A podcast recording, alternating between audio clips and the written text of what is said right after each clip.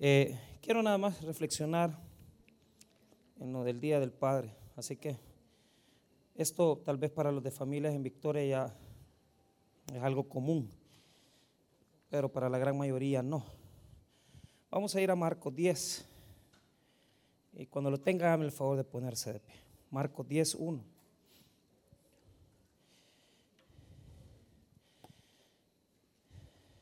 Muy bien. Quiero dar esta felicitación a los padres en esta noche. Gracias por estar en esta iglesia el día de hoy. Yo sé que muchos andan celebrando eh, con sus respectivas familias, ¿verdad? Y, y, no han podido estar el día de hoy, pero igual, o sea, yo lo que quería nada más es hacer reflexiones con respecto a la paternidad. Marcos 10, verso 1. Eh, aquí estamos en un texto que eh, ha sido interpretado de muchas formas muy equivocadas. Y lo de que vamos a hablar es eh, particularmente de, no tanto del divorcio, porque no es eso la idea del texto, sino que interpretar, ¿verdad?, lo que Jesús nos enseña en este texto acerca de el matrimonio, ¿verdad? Así que vamos a leer el versículo número uno en adelante, Marcos 10, verso 1 en adelante. La palabra del Señor dice así: Levantándose de allí vino a la región de Judea y al otro lado del Jordán y volvió al pueblo a juntarse a él. Y de nuevo les enseñaba como solía. Y se acercaron los fariseos y le preguntaron para tentarle si era lícito al marido repudiar a su mujer.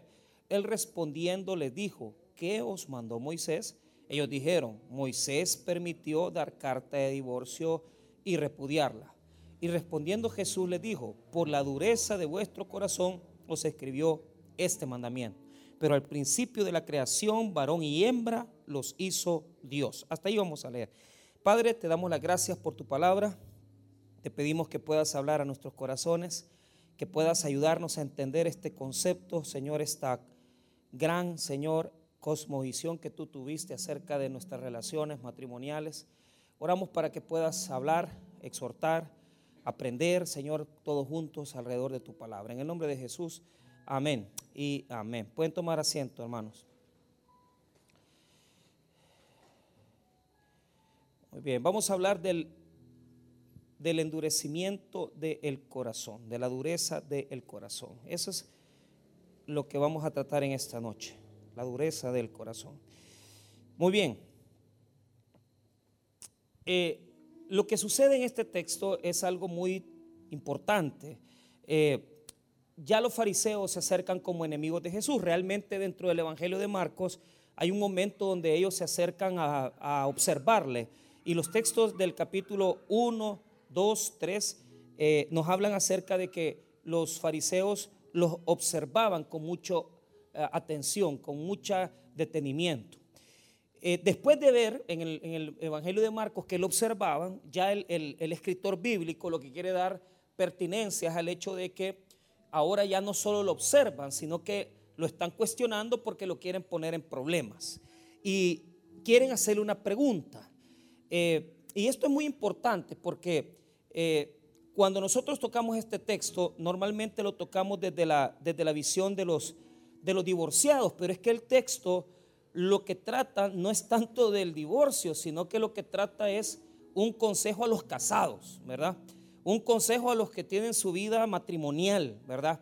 O sea, lo toma siempre la gente como para interpretar, ¿verdad? Cuestiones acerca particularmente de los divorciados. Porque lo que trata la gente de hacer es tomar el texto y decir, verá, mira, este es lo que Jesús pensaba con respecto al divorcio, pero realmente es un consejo a los casados. ¿Por qué? Ya lo voy a explicar dentro de breves minutos, pero lo que sucede es que lo que quieren los fariseos es que Jesús, con sus propias palabras, él declare una, una cosa. En las escuelas rabínicas de Gilel y Shammai, que eran dos escuelas rabínicas del tiempo, una escuela estaba de acuerdo con que la persona pudiera divorciarse solamente por causa de fornicación. Eso implica que llena los requisitos del Evangelio de Mateo en el hecho de que si cuando una persona ha cometido infidelidad, cuando una persona ha cometido infidelidad, entonces la escuela rabínica decía, solo por esta causa se pueden divorciar, solo por esta causa se pueden divorciar.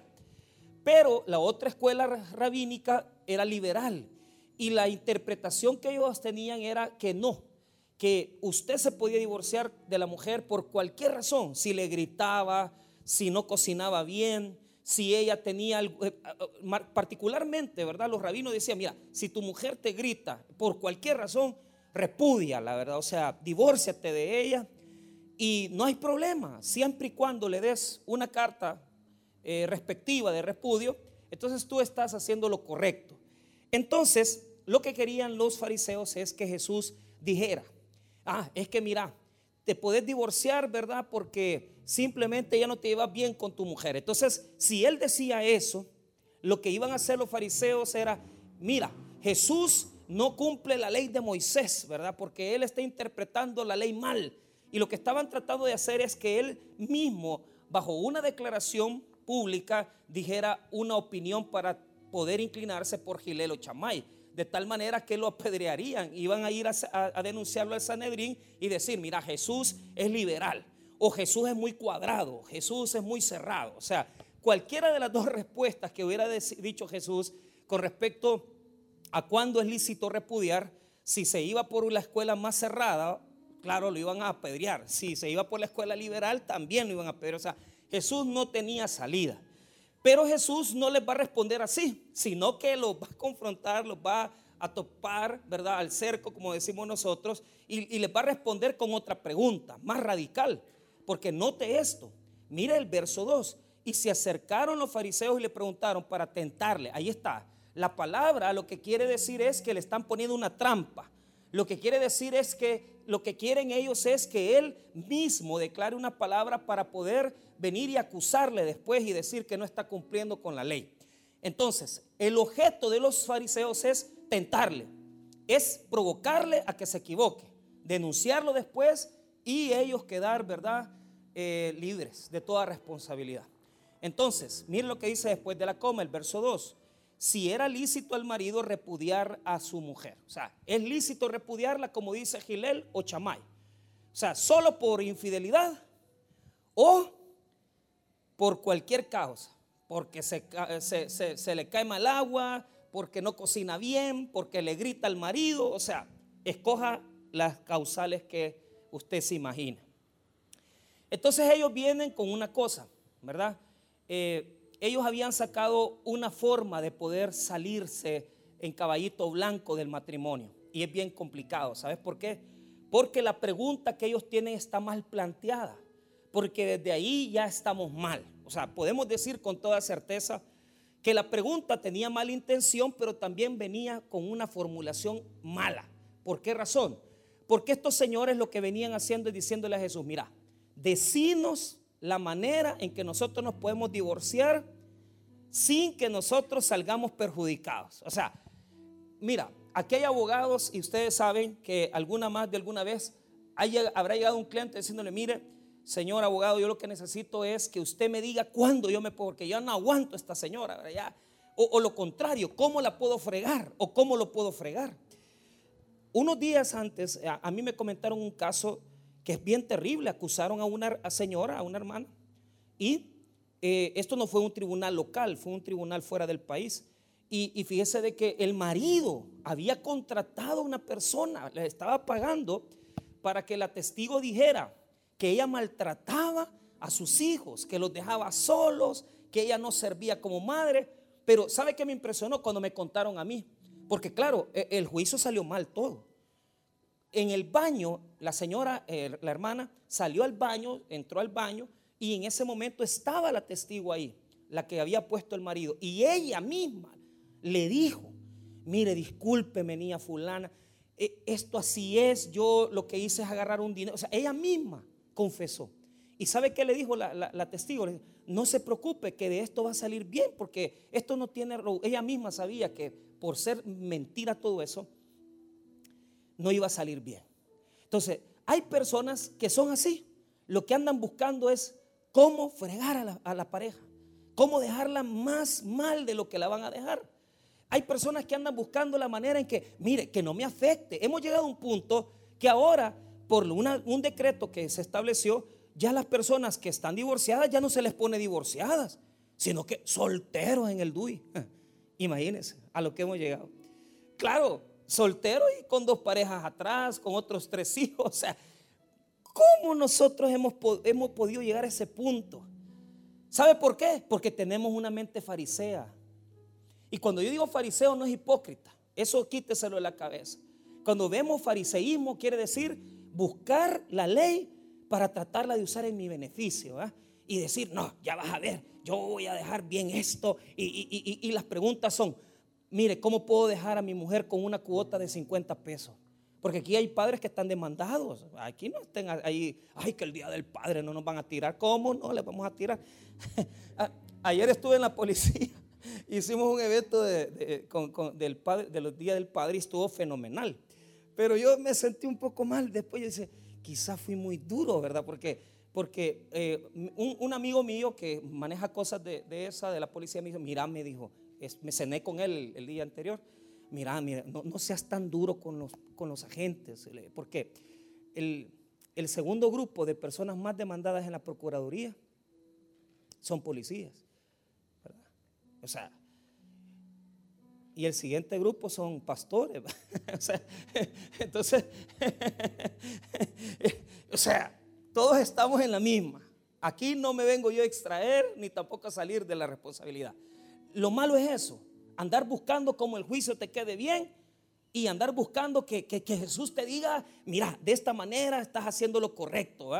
Solo dándole 100 pesos a tus hijos y que el juez te, decrete una cuota de 100 dólares, estás hecho. Bueno, y hay gente que hasta se enoja porque la cuota alimenticia que le ponen es de 125 o de 75 y se enojan porque les ponen cuotas alimenticias altas.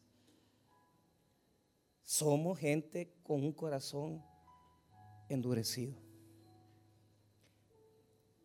Entonces, ¿por qué? Porque estamos igual que estos señores preguntándole a Jesús cómo salir bien librado de un divorcio. Nunca vas a salir bien librado de un divorcio. Jamás. Siempre vas a sufrir. Siempre vas a pagar las consecuencias. Pero después vas a salir. O sea, yo no digo con esto que el divorcio, hay que hay gente divorciada y saben de lo que les estoy hablando. Se paga un precio por el divorcio. Después Dios te restaura, sí, pero vas a, vas a derramar lágrimas. No creas que no vamos a derramar lágrimas. Claro que sí lo vamos a hacer. Ahora, ¿qué es lo que sucede en el verso número 3? Viene Jesús y les dice, ¿qué les dice? ¿Qué les dijo Moisés? Verso 3. Él respondiendo les dijo, ¿qué os mandó Moisés? Mire lo que dice el 4. Ellos dijeron, Moisés permitió dar carta de divorcio y repudiarla. Entonces ellos se basan en un escrito de Moisés. ¿Qué hicieron? Poneme atención. Moisés nunca dijo nada jamás reguló las causas del divorcio, jamás. Él nunca dijo, mire, estas son las causales del divorcio. Por ejemplo, en nuestra legislación solo hay tres causales. La primera causal es eh, separación de más de un año. O sea, si usted ya está separado de su pareja un año, usted puede meter el divorcio. Claro, siempre va a tener que venir y hacer un litigio por eso, porque la señora no crea que le va a llegar a firmar ni crea que va a llegar bien contenta al juzgado. Aquí vengo a divorciarme de vos. Alguna más que otra, hasta contenta, saltando va a llegar. Pero la, gran mayoría no te van a querer dar la firma. La segunda, por mutuo consentimiento. Eso es cuando ya las dos partes se ponen de acuerdo, sea antes de un año, pueden ser a los seis, siete meses, se ponen de acuerdo, se divorcian. También después de un año, aplica, no hay ningún problema. Si hay mutuo consentimiento, no hay tanto pleito, porque en el acuerdo Allí se establece todo, la cuota alimenticia, todo lo que se establece en las propiedades, si es que tienen, dinero, todo. Y la tercera se llama intolerancia en la vida conyugal, que es cuando hay esa, esa causal casi nadie la ocupa porque se prueba con cuestiones de violencia. Entonces es bien difícil que alguien se divorcie por la tercera, porque en las primeras dos cabe todo, por separación de más de un año o por mutuo acuerdo. Entonces, Moisés nunca dijo, miren, estas son las causas para divorciarse. No. Moisés dejó un escrito en el Deuteronomio, allá, pero allá, que, ellos lo que hicieron es ir a buscar. Y allí encontraron, ellos encontraron un lunar. Y de eso se agarraron para decir, nos vamos a divorciar. ¿Cuál lunar fue el que encontraron? sin perder Marcos 10, vaya conmigo a Deuteronomio 24. Y mire lo que dice Deuteronomio 24. Vaya.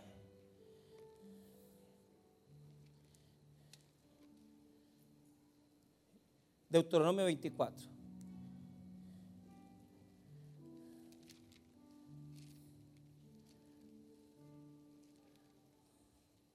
Mire lo que dice el versículo 1.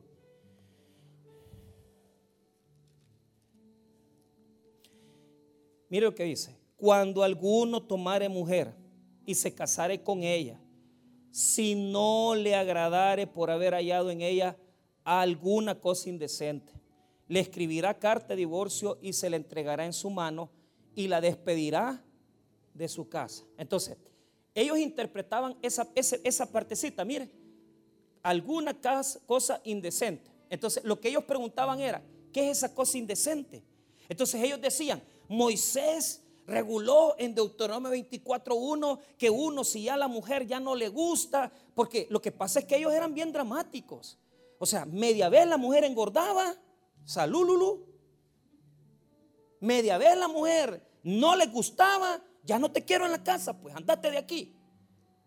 Entonces las repudiaban de la misma forma como hoy nos divorciamos nosotros. No crea que en el tiempo de Jesús se divorciaban menos. No, hermano, eran peores que nosotros. O sea, se divorciaran, se divorciaban por cualquier cosa, porque interpretaban esa causa indecente por cualquier situación. Entonces aquí quiero que note esto. ¿Por qué Moisés permitió dar carta de repudio cuando le encontraran causa indecente? Una cosa indecente. ¿Por qué? Es la pregunta que voy a plantear. Lea conmigo el versículo 2. Y salida de su casa podrá ir y casarse con otro hombre. Pero si la aborreciera este último y le escribiera carta de divorcio y se le entregase en su mano y la despidiera de su casa o si hubiera muerto el postrer hombre que la tomó por mujer, no podrá su primer marido que la despidió volverla a tomar para que sea su mujer después que fue envilecida, porque es abominación delante de Jehová y no has de pervertir la tierra que Jehová tu Dios te, te da. ¿Por qué? Por edad. Entonces, ¿por qué les permitió la, la carta de repudio? Por una cosa, porque eran malos. Fíjate lo, lo vivo que eran. Lo que ellos querían es, vaya, me aburrí de vos, te doy carta de repudio te vas con otro hombre, pero de repente te enamoras otra vez de la misma señora. Porque así ha pasado muchas veces. Y llegas donde está con el otro marido que ella tiene y vos venís, véngase para acá. Entonces sería como prestar la mujer. La carta de repudio funcionaba para que la mujer no regresara ya con el mismo hombre. Y para que si el hombre se había dado carta de repudio, no, la mujer no se le ocurriera regresar con él porque era como prestar la esposa. Imagínate, poner atención en esto. Imagínate esto se hubiera repetido 100 veces en Israel. ¿Cuántos hombres? Ah, le doy carta de repudio cuando se aburra él de ella, de la mujer, del hombre que, que agarró y yo me aburre de la mía. Le doy carta de repudio a la que tengo y agarro la otra otra vez. No, Señor, usted no puede irle a destruir el matrimonio a otro hombre. Por eso Moisés les dijo que dieran esa carta. No era, hermano, para que se divorciara. Era para que la mujer tuviera buena su relación matrimonial, su segundo matrimonio no se le arruinara. Era para que tuviera quien la mantuviera. Pero te voy a decir otra cosa. Esta legislación de Deuteronomio 24 funciona de una forma como propiedad. ¿Por qué? Las mujeres en el tiempo de Jesús eran cosas, no eran personas. Entonces, el pleito del hombre era, ay, me quitaron, me quitaron una cosa, me quitaron una mujer, porque la mujer era cosa, no era ser humano. Entonces ellos sentían que es como ahora, este es mi celular. Y, y, si vos me lo quitas, ¿verdad? Y si vos me lo querés robar, yo te lo quiero quitar a vos. O sea, en la mente de los antiguos judíos, la mujer era un bien, era como un terreno, era como una propiedad era como cualquier otra cosa. Es más, cuando usted ve Éxodo 20, en los 10 mandamientos, no codiciarás, dice, ni la mujer, ni el asno, ni el buey. Pone a la mujer a la par de las criaturas. Qué terrible va. Porque para el judío la mujer es una cosa. Entonces, ¿por qué les permitió Moisés dar carta de repudio? Para que no se hiciera desorden, porque si no se iba a hacer una sol, un solo desorden, que ya el hombre venía, le daba carta de repudio, le salía mal esta y después volvía a agarrar la misma mujer. No, señor, si usted le da carta de repudio a su mujer, ya no la puede volver a tocar, ya, la, ya se acostó con ella, déjela con su nueva pareja, que ella viva tranquila, no se meta en su matrimonio. Entonces ellos habían agarrado este versiculito chiquito y se habían dicho, Moisés nos dejó divorciarnos. Mentira. Moisés nunca les dejó divorciarse. Ellos solitos inventaron eso para andar cambiando de mujer a cada rato. Y mira bien, está en un texto donde se regulan cosas humanitarias, no se está hablando de cosas de divorcio ni de matrimonio. Si usted ve conmigo rápidamente ahí abajo, mira lo que dice el versículo número el versículo 6, no tomarás en prenda la muela del molino, ni la de abajo ni la de arriba, porque sería tomar la prenda, eh, en prenda la vida del hombre. Cuando fuera hallado alguno que hubiera hurtado a uno de sus hermanos, los hijos de Israel, y lo hubiera esclavizado, lo hubiera vendido, morirá el, el ladrón y quitarás el mal de en medio de ti. O sea, no son cosas matrimoniales, está regulando situaciones legales. Pero ellos decían, Moisés nos dio... No, Señor, Moisés no ha dicho nada. Ustedes han inventado eso. Entonces, ahora quiero que vaya conmigo a Marcos 10 y note esto, Marcos 10. Mire lo que dice. Versículo número 3 y 4 para que volvamos a hacer un recuerdo. Él respondiendo les dijo, ¿qué os mandó Moisés? Ellos dijeron, Moisés permitió dar carta de divorcio y repudiarla. ¿Es cierto? ¿Es cierto lo que dicen ellos? Más o menos. Pero no por esa causa. No porque vos querés cambiar de mujer, sino que con el simple hecho, hermano, que Moisés nunca les dijo, miren, divorciense. Él lo que estaba regulando era una situación para que la esposa no fuera a venir a estar en las manos de un varón y después otra vez en las manos del mismo varón. Eso es lo que estaba regulando Moisés. No estaba regulando el divorcio. No estaba regulando el divorcio. Ellos agarraron ese versiculito y lo agarraron, dijeron, Moisés dijo esto, mentira, no es así. Ahora, mire, quiero que note esto. ¿Qué pasó cuando él escuchó esto? Cuando Jesús oyó lo que ellos le dijeron. Mire lo que dice Jesús. 5. Y respondiendo Jesús les dijo, por la dureza de vuestro corazón os escribió este mandamiento. Diga conmigo porosis. No, dígalo bien, porosis Porosis, hermano, es una callosidad. Es cuando usted se hace un callo en el dedo. ¿Y qué pasa cuando usted tiene callosidad? Usted no siente. Usted no siente, no experimenta dolor. Usted puede ponerse una aguja en el callo y usted no siente porque es carne muerta. Es carne endurecida. Cuando a uno le dice, usted tiene osteoporosis, ¿qué quiere decir? Que los huesos se han endurecido, se han secado. Mira, el corazón de mucha gente se endurece. El corazón de muchas personas se endurece. Entonces, ¿cuál es la razón de que se dé carta de repudio? Y esto es lo que Jesús quiere regular. El endurecimiento del corazón. Mire lo que dice el verso 5. Y respondiendo Jesús les dijo, por la dureza de vuestro corazón os escribió este mandamiento. O sea, no es porque Dios lo permitiera, es para que no hicieran desórdenes, es para que no anduvieran cambiando de mujer, es por la dureza de vuestro corazón. Pero yo ya voy a explicar la dureza del corazón, yo no lo he explicado ahorita. Ahora, note lo que hace Jesús. Como ellos estaban agarrando un texto de Deuteronomio, Jesús va a ir más allá. Jesús va a ir más allá y les va a decir, ustedes están equivocados. Deuteronomio no es el texto que estableció Dios. ¿Y cuál es el texto que estableció Dios?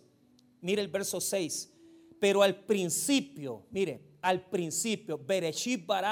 Oye, desde el principio, está hablando del Génesis. Pero el principio de la creación, varón y hembra, los hizo Dios. ¿Y dónde está eso? Vaya, el texto que agarraron ellos está en Deuteronomio 24.1. ¿Verdad? Si encontrara cosa indecente, puede repudiarla. Y ya vimos por qué Moisés lo dio. Pero Jesús dice, no es Moisés, es Dios el que tiene la razón. No es Moisés, es Dios el que tiene la razón. Y Génesis 1, 27. O sea, todavía más al principio. Génesis 1, 27. Búsquelo conmigo rápidamente. Mire lo que dice Génesis 1, 27. Exactamente eso. Y creó Dios al hombre a su imagen, a imagen de Dios lo creó, varón y hembra los creó. Varón y hembra los creó. ¿Qué quiere decir?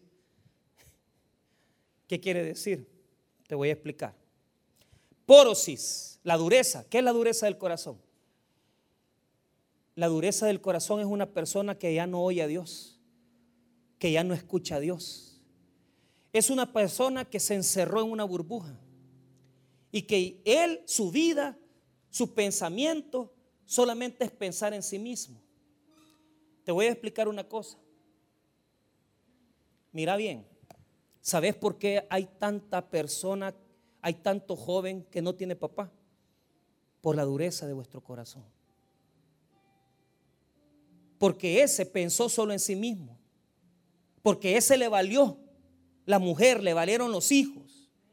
No le importó la vida de otra persona. ¿Sabes por qué? Porque podemos llegar a un punto de endurecimiento donde estamos tan cerrados, estamos tan cegados, que solo nos importa nuestro propio criterio, porosis del corazón.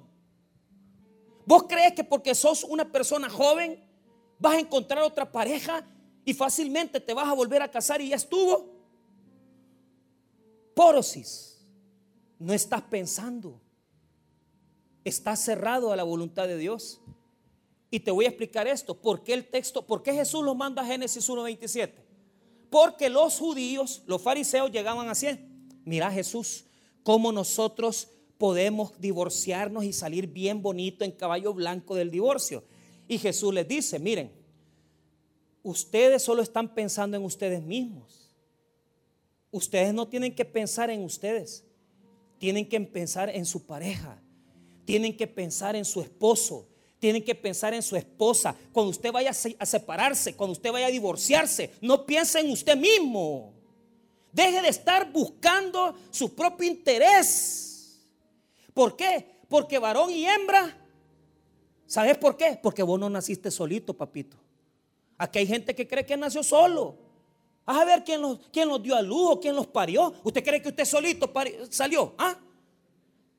Así piensan muchos.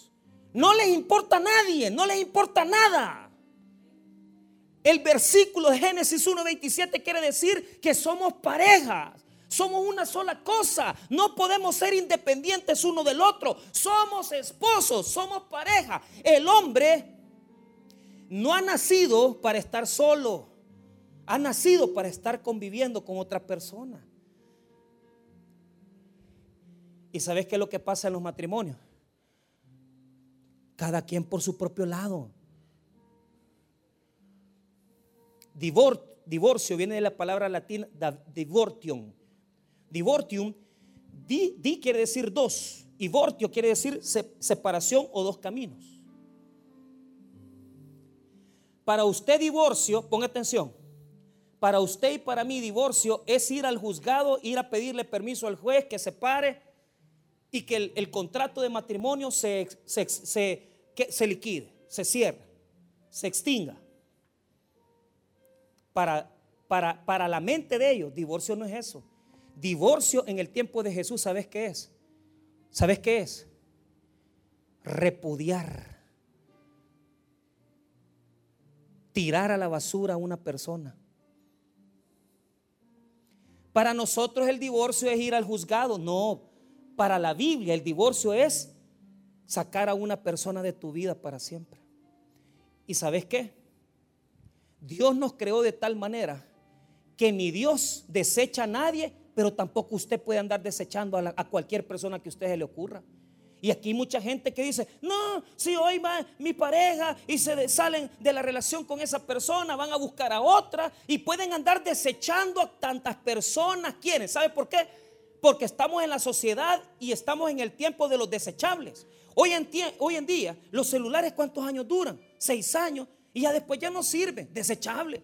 Usted se sube en un carro nuevo, toda la lata, usted la toca, toda hueca. Usted se sube en un carro de los años 60 esos carros eran hechos bien, hermano, con un latón que hasta usted los toca todavía. Y usted dice, ¿y esta lata de dónde la sacaban? ¿Sabe por qué? Antes las cosas las hacían para que duraran. Ahora las cosas no duran. Y esa es la mentalidad del hombre. Ah, como no dura un celular, tampoco la pareja. Como no dura la relación, ¿cuántos noviazgos han habido aquí? Y de repente un varón anda con un jovencito, anda con una muchacha, la desecha, se va con la otra, la desecha, y va con la otra, la desecha. Y cuando se casa va, desechando a la esposa. Las personas no son desechables. Porque no hemos nacido para estar solos, hemos nacido para estar unidos. Y si Dios nos creó, porque esa mujer tiene algo que a ti que tú lo necesitas, ese varón tiene algo que tú necesitas, entonces no te separes. No desechas a la persona. Porque hoy en día lo mismo hace todo mundo. Así como tratan el matrimonio, así tratan a los hijos. Andan desechando hijos por todos lados. Tienen un hijo con una mujer, tienen con otra mujer. Ahora usted si quiere venir y adoptar un cipote de otra persona que no lo quiso, también lo puede hacer. Pero esa mentalidad no está en la mentalidad de los cristianos, porque nosotros como hijos de Dios sabemos que nuestro Dios no desecha, hermano. Nuestro Dios no desecha y si Dios no desecha, nosotros tampoco vamos a desechar. Hágale frente. Hágale frente. Somos una sociedad donde no hay padres, hay progenitores. ¿Y qué son los progenitores? los que ponen los genes, los que ponen el esperma. La sociedad nuestra es una sociedad donde, ay, fulano es el papá de Mengano. Sí, pero ¿y qué? Si no lo crió. Progenitor. Progenitor. ¿Qué es un padre? Un padre, uno, provee. Dos, un padre comparte su intimidad con sus hijos. Les da consejo. Les instruye les da su amor, les da su tiempo. Los acerca a Él, los pone, los pone en su corazón, les da el consejo respectivo, los alienta, los anima, los, los, guía, les da, hermano, su intimidad para que sus hijos puedan entender que Él es el que los va a orientar, el que los va a guiar en la vida. Pero ¿cómo se destruye la paternidad? Con el divorcio y con el montón de relaciones que hoy en día se mete con un hombre, se mete con una pareja, se dejan con ella, se dejan con un hijo. ¿Y qué pasó? Un hijo más sin papá. Un hijo más sin papá. Y Jesús dice, no es como Moisés dijo en Deuteronomio 24, es como Dios dice, varón y hembra. Y nos hizo iguales. No te puso a vos como el principio de todo para que vos dijeras, ah, yo me voy a divorciar. No, no. Hay un plano de igualdad, hay un plano de lucha donde usted dice, mire, me estoy llevando muy mal con mi mujer. Bienvenido al club de los que nos llevamos mal con nuestra esposa. Hágale frente, trabaje, respétela, luche por ella. Hay momentos donde uno quiere salir huyendo, pero también ellas experimentan lo mismo. Pero ¿sabe qué es el matrimonio? Es eso, es saber, ella es imperfecta, yo soy imperfecto, pero varón y hembra los creó. Vamos a estar juntos. Porque solo si, no puedo estar. Tengo mis hijos, tengo mi familia, tengo mi casa, tengo que luchar.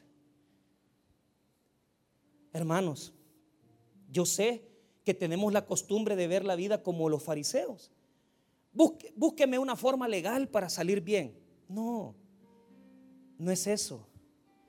Lo que usted tiene que hacer es otra cosa. En lugar de estar preguntando cómo divorciarse, mejor pregunte cómo permanecer juntos. Ese es el error que estaban cometiendo ellos. Le estaban diciendo, decinos Jesús, ¿verdad? ¿Cómo es esa causa de repudio? No, no, no. Mejor venir ante Cristo y decir, ¿cómo puedo yo durar con mi esposa?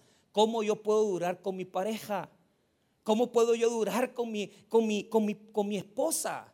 Es, que increíble, mira, yo casé una pareja de jóvenes, les di las cinco consejerías que los doy a los jóvenes que caso.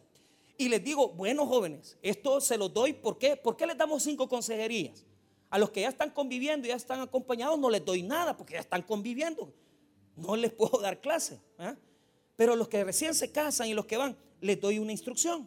Entonces, de repente, los casos, todo bonito, la boda bien chiva. Y, a las tres semanas, pastor, ¿puedo hablar con usted?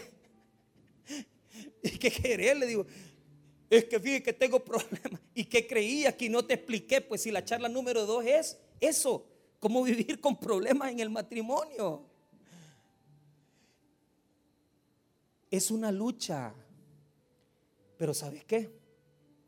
Esa persona me complementa, pero si vos estás en una situación donde tenés endurecido tu corazón, te vas a comenzar a sentir cerrado y decir, ay, es que me dañó, es que me hirió, es que me fue infiel, es que tal cosa. Eh, eh, no te encerres por la dureza de vuestro corazón.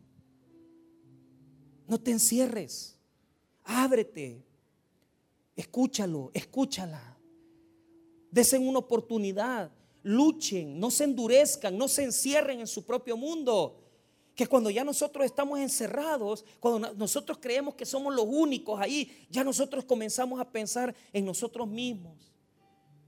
Se nos olvida que nuestros hijos nos necesitan, y nos perdemos de los mejores momentos de nuestra familia.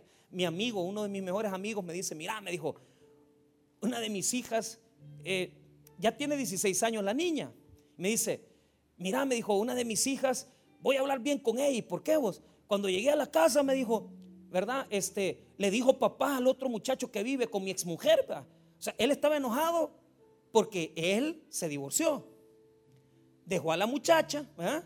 La muchacha buscó otra pareja y ahora las niñas le dicen papá al, nuevo marido. ¿Y qué queremos?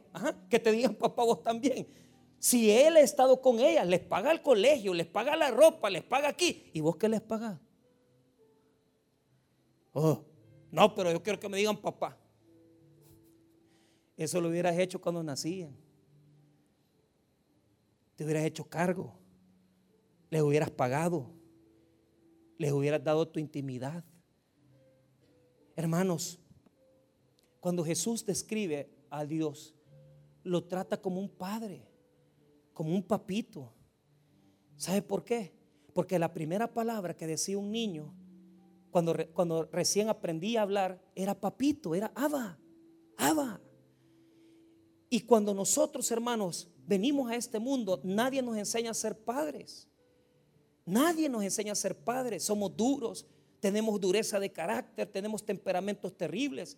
Pero yo le voy a decir esto, si usted como yo estamos conscientes que nos hemos sido buenos padres, ¿por qué no le dice a Dios, Señor, tú que eres padre, ¿por qué no me enseñas a ser papá? ¿Por qué no me enseñas a amar?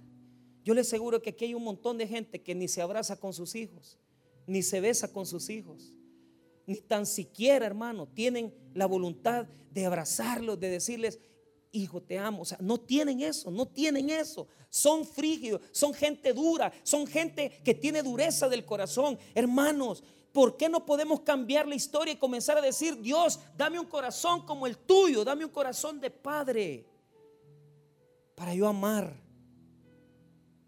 para yo respetar? para yo querer. Vea Marcos capítulo 10. Jesús les dice, no es Deuteronomio 24 la salida, es Génesis 1.27. 6. Pero al principio, Marcos 10.6. Pero al principio de la creación, varón y hembra los hizo Dios.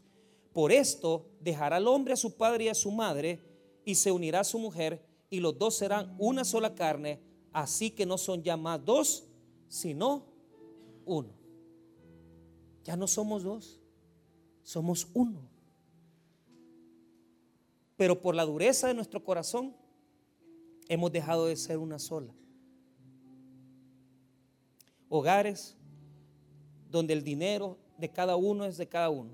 Allá es de ella, el mío es de mío, esto es lo que yo pongo, esto es lo que yo pago, este, vos no te metas en esto. O sea, no tenemos nada en común, solamente que vivimos el mismo, en la misma casa, pero lo único que tenemos en común es el sexo. Porque eso sí lo hacemos bien. No, tenemos que comprender que nosotros somos más que eso. Y si hasta ahorita lo único que has hecho es recibir y pedir, y yo, y aquí, comienza a dar, comienza a ayudar. Mira, te cuento algo. Yo llegué por lo menos hasta mi hija mayor, hasta que cumplió la edad de cinco años, yo nunca había llegado al colegio. Y yo me escudaba y yo decía, es que yo la iglesia, porque soy pastor, claro, estudiaba en un colegio católico. Y yo mismo me había hecho esa terapia y decía, no hombre, es que la verdad que yo no quiero ir. Porque tenemos la costumbre de que la mujer se encarga de todo.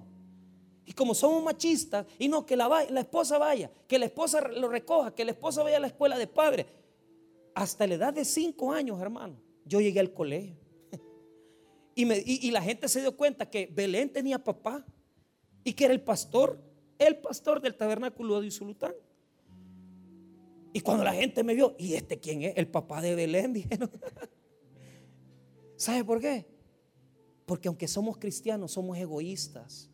Y no, y no nos importa si nos vamos a separar. Yo puedo hacer mi vida, yo puedo tener otra pareja. Me encantó, hermano, la actitud de una hermana. Me dijo, pastor, tengo dos hijos. Mire, es una joven, profesional, muy, muy, muy, muy elegante. Pero ella está consciente. Si yo me separo de mi pareja, ¿qué me espera? Otro varón que críe mis hijos.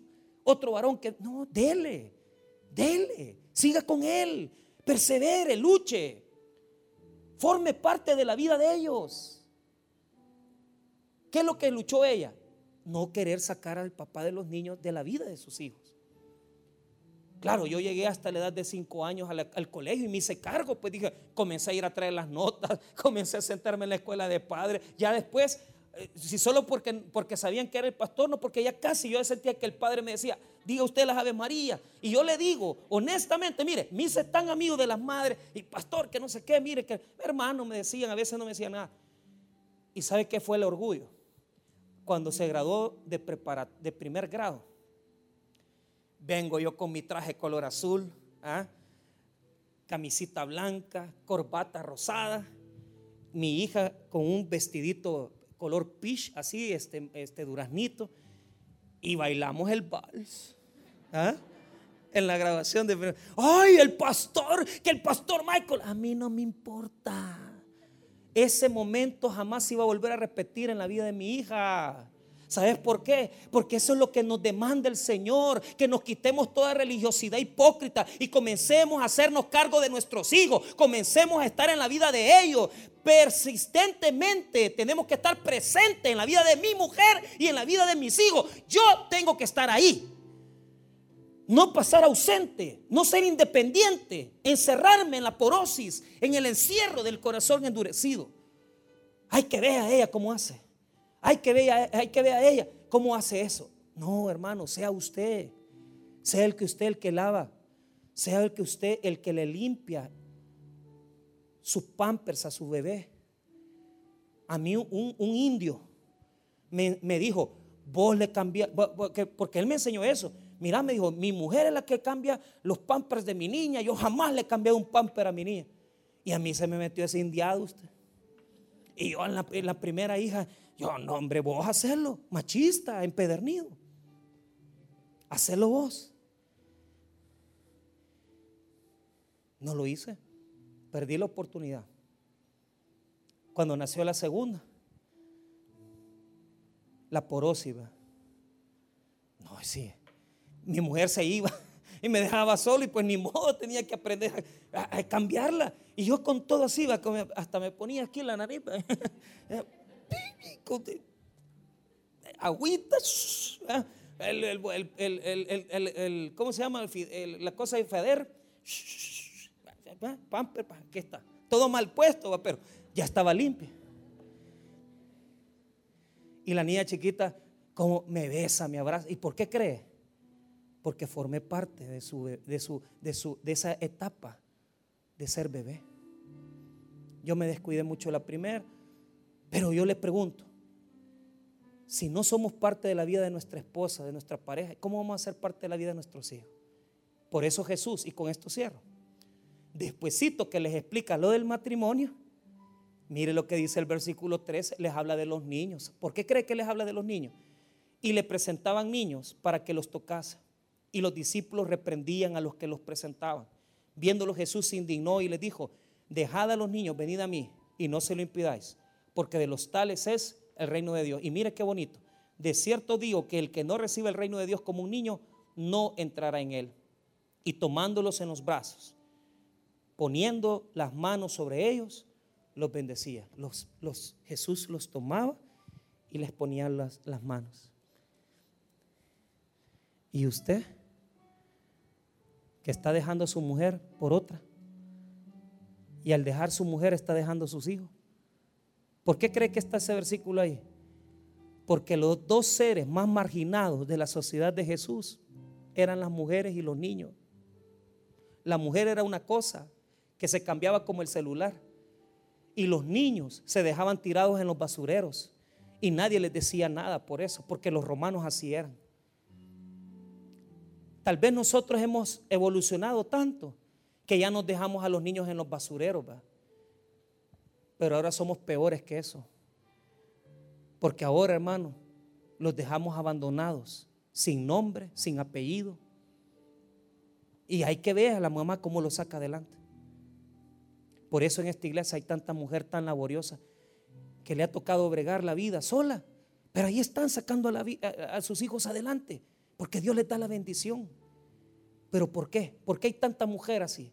Porque hay un montón de hombres que no son padres sino que son progenitores, que aprendieron a andar de mujer en mujer, teniendo relaciones con otra y con otra, pero padres no son, porque no son capaces de, de formar parte de la vida de su mujer ni de la vida de sus hijos. Hermanos míos, por la dureza de nuestro corazón andamos buscando cómo separarnos por la dureza de nuestro corazón andamos buscando que los niños queden con la abuela, que los niños les quede su cuotita. No, pastor, yo voy a pagar 75 pesos. Mira, si leyeras la Biblia, te hicieras cargo de ellos y no te anduvieras separando. Mire, pastor, no, hombre, si, si mi mujer ya quedó tranquila, si está bien, ella tiene su trabajo. Es, que es que no te estoy hablando de eso, te estoy preguntando algo. ¿Formas parte de la vida de ella? ¿Ella forma de la parte de la vida tuya? ¿O la has desechado? ¿O la has tirado? ¿Cuántos de nosotros hemos repudiado? Porque así como somos, hermanos, con las cosas que no tienen valor, como un teléfono que no vale de nada, así nos hemos vuelto de materialistas. ¿Por qué desechaste a tus hijos? ¿Por qué desechaste a tu mujer? Porque los ves como que son cosas. Y no te importa. Los dejas tirados. No, hermanos. Dejad los niños, venid a mí. Hagámonos cargo de nuestros hijos, empujémoslos hacia Cristo. Pastor, yo ya dejé a mis hijos aparte, entonces comiéncelos a traer a la iglesia. Que no están conmigo, está bueno, comiéncelos a juntar con sus otros hijos y comiéncelos a traer al Señor. Que comiencen a conocer de las cosas de Dios. Comience a establecer puentes para acercarse a sus hijos. Es que no se han creado conmigo, ponga puentes. Haga puentes de acercamiento para que Dios pueda bendecir su vida.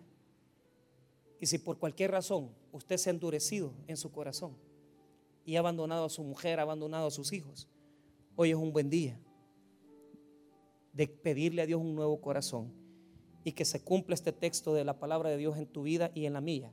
Este texto dice así, no lo busque, Ezequiel, y le daré un corazón y un espíritu nuevo. Pondré dentro de ellos y quitaré el corazón de piedra de en medio de su carne y les daré un corazón de carne para que anden en mis ordenanzas y guarden mis decretos y los cumplan y me sean por pueblo y no sea ellos por Dios. Ezequiel 11, verso 19 al 20. ¿Qué tenemos que pedir en esta noche? Un corazón nuevo y que Dios quite el corazón de piedra y que nos dé un corazón de carne. ¿Para qué? Para oír los mandamientos de Dios ¿Y para qué? Para salir de la burbuja en la que vivo y entregarme a mis hijos, a mi esposa, a mi familia. Hermanos, pidámosle a Dios un nuevo corazón y que Dios nos ayude a guiar nuestros hijos, a orientar nuestros hijos y a darles el amor que ellos necesitan. Vamos a orar, hermanos.